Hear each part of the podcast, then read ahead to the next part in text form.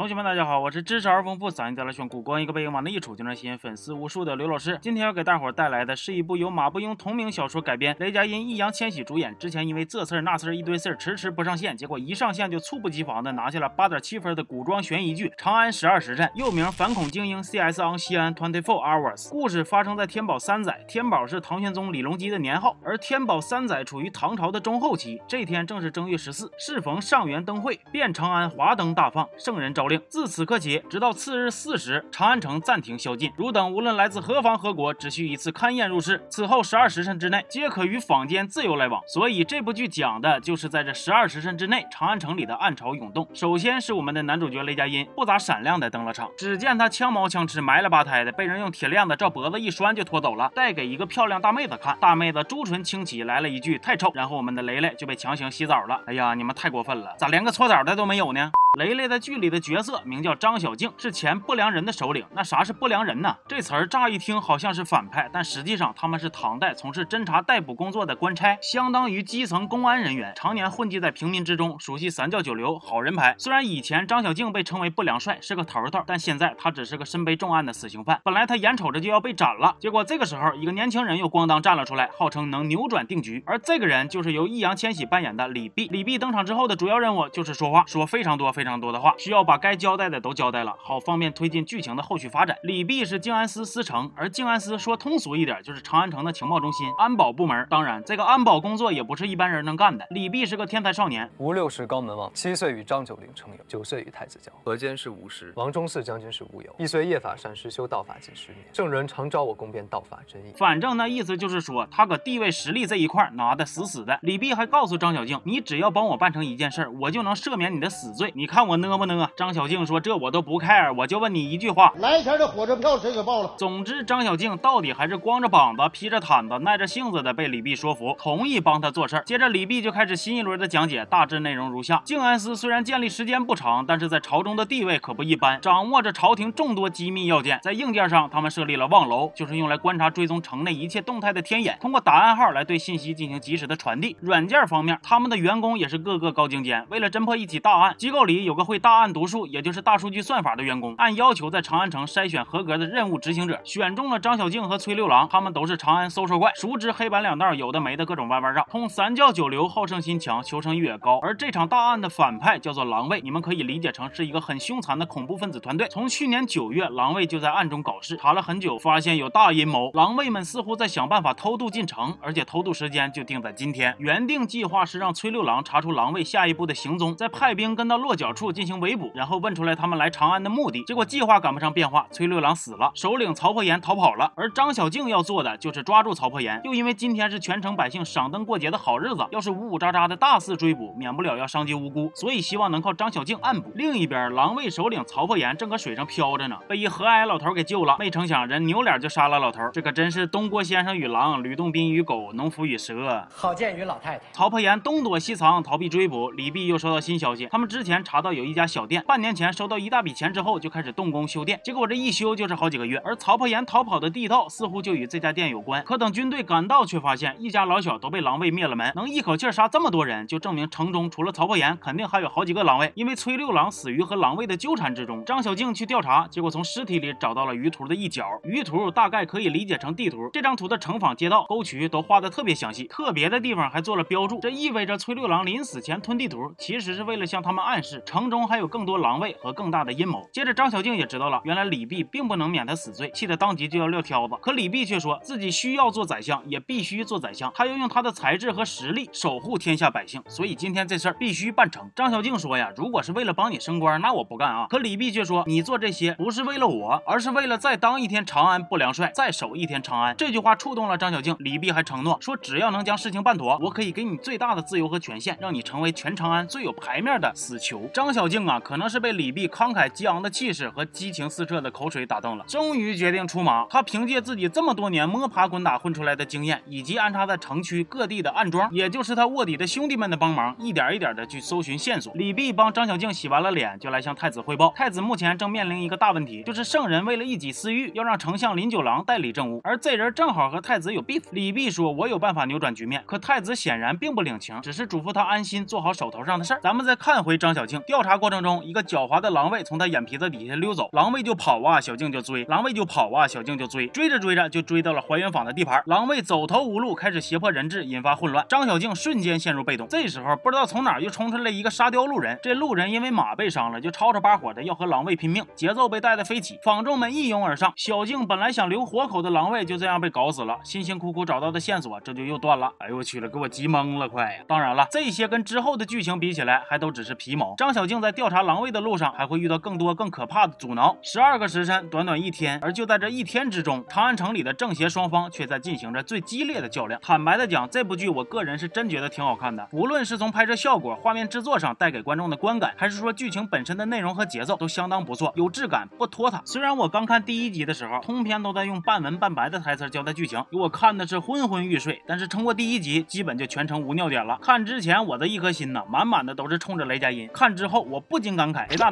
老师果然没有让我失望。张小静，一个身背几十条命案、杀人不眨眼的不良帅，游走于街头巷尾之间，邋里邋遢、亦正亦邪，看似漫不经心，实际处事果断，下手狠辣。这跟咱们平时印象里的英雄形象反差可以说是相当大了。而雷佳音对于这个角色的演绎，毫不夸张的说，是完全符合我脑中的构想。比如这段，张小静为了能够得到狼卫的线索，不得不求助于一个在黑道拥有极大势力的昆仑奴大佬。大佬要求他供出安插在自己身边的暗桩来交换。他从一开始咬牙切齿的不肯出卖兄弟，到最后走投无路，不。得不把兄弟供出来，为了不让兄弟受苦，他干脆利落，亲手杀死了兄弟。可当大佬提出杀了还不够，还要挖出眼睛的时候，他满脸的愤怒与震惊，但是又无法抗拒，接近癫狂，最后缓缓跪下，切掉了自己的小指，只为换兄弟一个全尸。这一段，雷佳音眼睛里的杀气、怒气，对于国之大义的坚定，对于兄弟之情的悲怆，看得我揪心。关于雷佳音的演技呢，以后也许可以单独拎出来做一期视频，再跟大伙唠唠。挖个坑。行，这期就说到这儿了。推荐感兴趣的同学看看这部剧，快进算我输。我是刘老师，咱们。下期见。